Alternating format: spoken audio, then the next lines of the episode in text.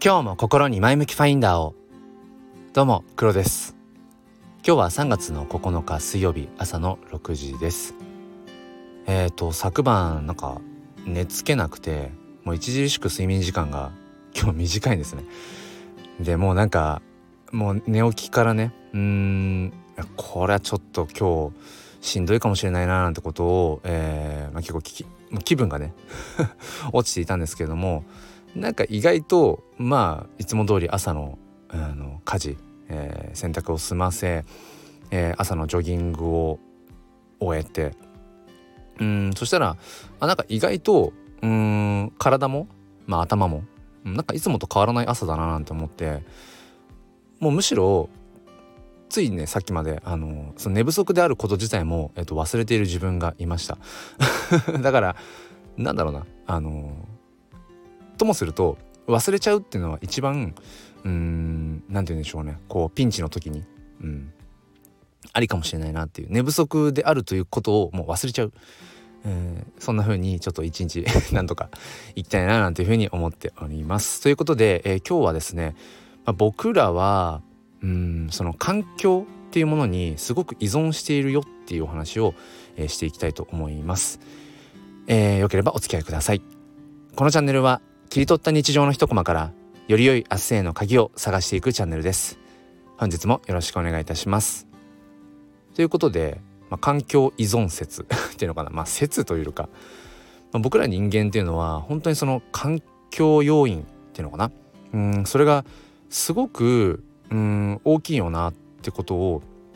感じるんですね最近。で、まあ、何かというとあの、まあ、僕は、まあ、小学校の教員で、えーまあ、連日、まあ、学校っていう場所に、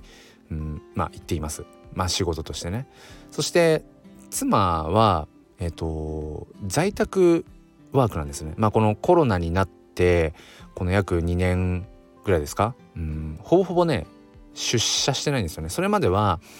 まあ、あの通勤電車に揺られあの仕事にね行っていたんですそのオフィスに。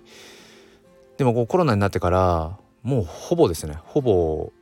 もうむしろその出社しているのは本当に指で数えられるぐらいなんじゃないかっていうぐらいガラッとこう要は仕事場ですよね仕事場がこれまではオフィスだったんだけれどもうんもう完全にもう家の中まあもっと言えばリビングが仕事場に変わったんですよね。でそこの2つの対比でお話をしていきたいなっていうふうに、えー、思います。まあ、僕は最近、まあ、働き方、まあ、個人的に働き方改革としてうんまあ仕事を持ち帰らない。極力ね。もう基本的には持ち帰らない。持ち帰らない。えそして休日に休日出勤とかね、うん、そういうことももうしないと。基本的には平日のうんまあ勤務時間内はなかなか厳しいので勤務時間内プラス1時間ぐらいかな。でもう収まる仕事しかしないというかその収まるようにしかもうやらないっていうふうにちょっと決め込んだんですね。決め込んだっていうかなんだろうもうここまでしかできないよっていうここまでしかできないというかここまでの中で自分ができることをするんだっていう。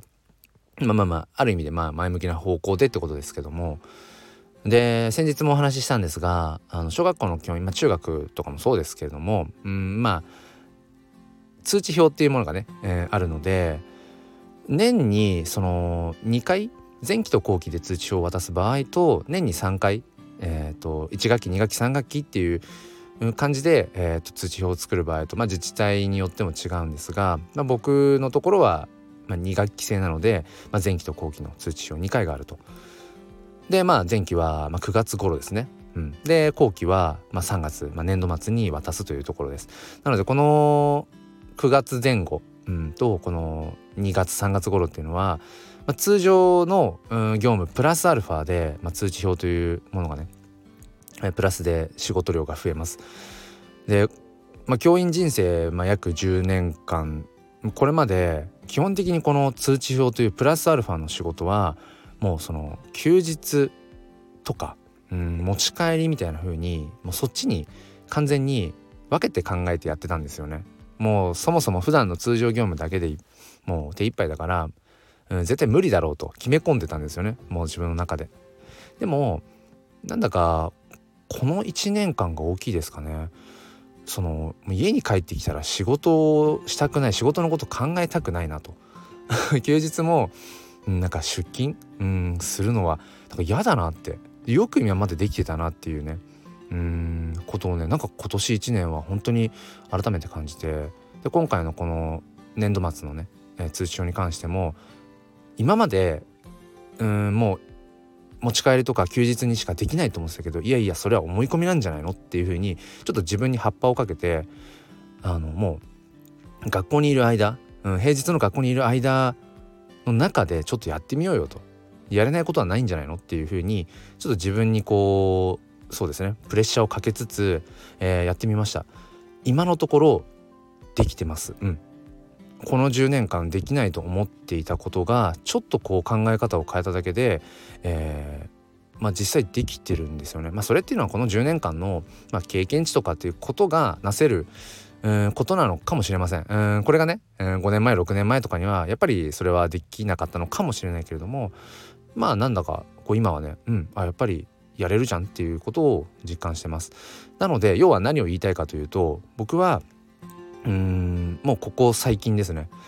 うんその仕事というまあ、そして仕事にまつわる、まあ、いろんなストレスとかね、えー、悩みとか、うん、そういったものを全部職場に置いてきてるんです その仕事と一緒に仕事と一緒に、うん、もう全部学校現場っていう場所に置いてくるっていうことをまあ意識的にしてるんですね。でこれが多分すごく健康的で僕は3年前にあの環境適応障害ってまさに環境ですよね。環境適応障害っていう、まあ、軽度のうつと診断されて一度教育現場を離れています、うん、そういうこともあってやっぱり自分の生き方仕事の仕方っていうものをものすごくこう問い直したんですよね。っていうかまあ改める必要があったと。じゃないと、うん、教師としてまた復活できないし自分自身もこう一人の人間として折れてしまうからねまた。折れてしまう可能性がなくはないから。ということでまあいろんな本を読んだりだとか、うん、この、まあ、当時はやってないですけどこのスタイフはね、うんまあ、ツイッターでいろいろこう、うん、自分の思いってものを言葉にしていったりだとかね、まあ、そんなようなことをして今に至ります。うん、だからそういった意味では、うん、すごく自分の何て言うんですかねセルフマネージメントっていうのかな。自分のことをうん、自分でこうハンドリングして、うん、いけるように、うん、よりなってきたのかななんてことを思っています。でその対比である妻、えー、在宅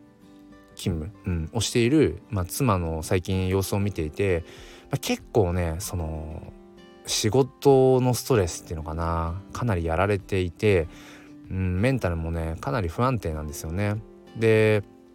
まあ、僕は HSP 気質というその、まあ、いわゆるこう繊細っていうのかな？傷つきやすかったりだとかっていうそもそもそういう気質が、まあ、あるっていうふうに自分では思ってるんですけども、まあ、妻も割とそういうタイプだなっていうことは思っていてだからねすごくわかるんですよね。引きずっちゃったりするんですよ。やっぱ仕事のこと、うん、とかもね。でなんかね最近すごくそこの僕は割と家に帰ってきてもう仕事のことはねもう全然もう考えないみたいなそういう感じが普通になってきているのでなんか割とこう元気なんです。うん、でもなんか割と妻の表情を見たりすると最近暗いことが多くてでふと思ったのが妻はね切り替えるタイミングがねないんですよね在宅勤務になってから。うん、結局日中リビングでこうね仕事をしていてあのまあパソコンとにらめっこをして、まあ、そこで、まあ、いわゆる Zoom とかそういったものを使ってうん何ていうのかなコミュニケーションみたいなものはもちろん取ってているのでこう一人でずっとっていうわけではないんですけれどもうんでもやっぱりなんだろう基本的にはその家のそのリビングの中にずっといると。だからその仕事としての環境物理的な環境とのね境目がないんだろうなってことをね思いました。うん、でそれがここ最近妻がすごくこう何て言うのかなうん気持ちが沈んでしまっている一つの要因なんじゃないかなっていう、うん、これまではうんまあ、電車に揺られ、えー、仕事に、まあ、出勤をねうんしていたのでどこかで物理的にあ仕事は終わりっていう風に切り替えがあのできていた部分があったとして今それがなくなっちゃってるんじゃないかなっていうオンオフの切り替えがそれがまさに場所としてそう常にその仕事をしているうんとリビングっていうのと、うん、ふこうなんていうのかなこう家族として家族としてというか家族とこう過ごすリビングって同じ場所っていうところにもしかしたらうんまあ一つ問題というのかながあるのかもしれないなとことを思いましただからそれぐらいやっぱりその環境という物理的なものに僕ら引っ張られるんですよね。うん、まあその人間っていうのはもともと不完全で、まあ、性悪説性善説とかっていうことも言われたりもするけれどもあの静寂説っていう言われ方もありますよね。もともと人間っていうのはその意志とかっていうのは弱いと、うん、人間の意志力なんてそんなに大層なもんじゃないよっていう。だからうん人間の意志に委ねるんではなくてその環境っていうところそこを、うん、解いていこう、うん、問うていこうよっていう、うん、人間だから人のミスですよね、まあ、ヒューマンエラーっていうものは実際、まあ、ないと。うん人間のミスが生まれるのはその人がミスをしてしまう環境に問題がある、うん、ヒューマンエラーではなくてそのシステムエラーだなんてことを僕は結構、うん、思っています。うんまあ、これは子育てをしていたりとか教師としてね子供と向き合う時もよく考えるんですけれども、うん、子供がいわゆるその問題行動とされるような行動をとるのはその子がその子が悪いというよりもその子が置かれている環境その子を取り巻く環境でまあ環境の中には、えーと、僕ら大人っていう、まあ、人的要因もありますよね。そしてまあ物的、要因もあると。その子を取り巻いている環境に、まあ、目を向けるそこにエラーがないかってことを僕はまあ我が子もそうだし、えー、教育現場なんかでもうんそこを捉えるように、えー、しています。うん例えば一例を出すならば学校でね掃除の時間ってありますよね。い まあ、未だに教育現場、まあ、僕の地域なんかもそうですけどいまあ、未だにこうまあ、ほうきとちりとりっていうねあのすごくレトロなところでまあまあそれはいいか、えー、と掃除をしていてあのー、なんかこうゴミをね集めたそのゴミをがなんかいつもこうなんかこう散らかってしまうと。うん、じゃあこれはその掃除をしているその子たちが問題なのかっていうことじゃなくて、うん、例えばほうきで集めたゴミはここの1箇所に集めようねっていう固テープで例えばこうスペースを作ってあげるだけで子どもたちっていうのはそこにゴミを集めるので一発でゴミがこう集められるんですよね。だからその集めたゴミをあっちにやり残しちゃったみたいなことが生まれにくくなるっていう、まあ、ちょっと一例なんですけれども。だからそういったうんアンテナを大人側が立てているかどうかで結構その、うん、子育てっていう部分、まあ、大人も子供もうん何ていうのかな。よりこうストレスなくというのか、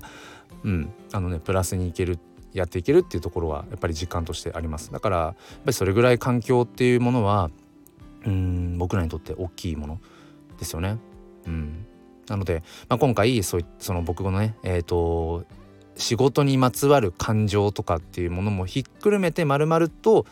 うん僕は職場に置いて帰ってくるようにしていると。うん、でそれがすごくうん自分にも合っているしとてもこう健康的にねうん過ごせているよっていう一方で、まあ、在宅勤務でねその仕事もプライベートも同じ空間で、えー、過ごしている妻がね、まあ、ちょっとこう切り替えがうまくできていなくてうんちょっとこうなんだろうな疲れた様子っていうのが、まあ、連日ここあるので、まあ、そこはねうんまあパートナーとしても、うん、家族としても、まあ、違ったアプローチでその環境を変えるってことはちょっとまあね、あのー、僕ができることではないので、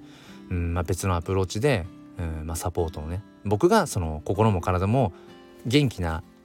代わりにというか、うん、だからこそ僕が、うん、その妻をねうまく支えていきたいななんてことも合わせて思っています。えー、ということで今日は、うん、僕らは環境にすごくこう依存しているというお話をさせていただきました。最後までお付き合いくださりありがとうございます。えー、お仕事をされている方も、あのー、まあ、お仕事という形ではないかもしれないけども日々ねうん育児や、えー、家事などいろいろと、えー、されている皆さんもうんぜひぜひそんなねあの環境っていうところをちょっとこう見つめ直してみて時にはその環境をガラリと変えることで自分の気持ちってものもうんいい意味でねあのオンオフってものもできるのかなって思うのでまあ何か参考になれば幸いです。ということで、えー、ぼちぼちいきましょう。今日も心に前向きファインダーを。ではまた。